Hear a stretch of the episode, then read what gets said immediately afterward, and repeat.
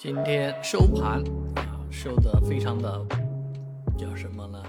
让人感觉跌宕起伏啊。那延续了上涨的这样的一个势头，但是却是如履薄冰一般啊啊，摇摇晃晃。收盘之后呢，传来好消息，中国证监会主席调整了。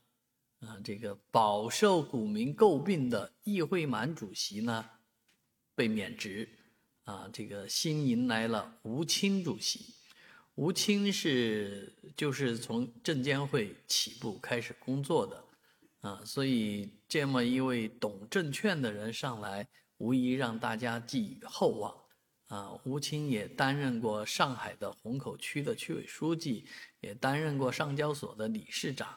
也担任过上海市的副市长，所以这些经历来讲的话呢，足够啊，股民们对这位主席第十任中国证监会第十任主席寄予厚望啊。那易会满在当初呃上任的时候说如履薄冰，坐在火山口上啊。那不知道吴书记啊，吴主席将来会有什么样的言论？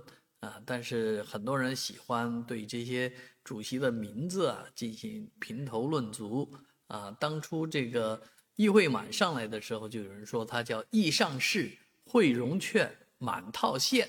哎，这个话呢还不慎啊，不幸的严重了啊。这一次转融通啊，这些中中断啊，也是将这个融券啊，还有一些呃套现啊这些的。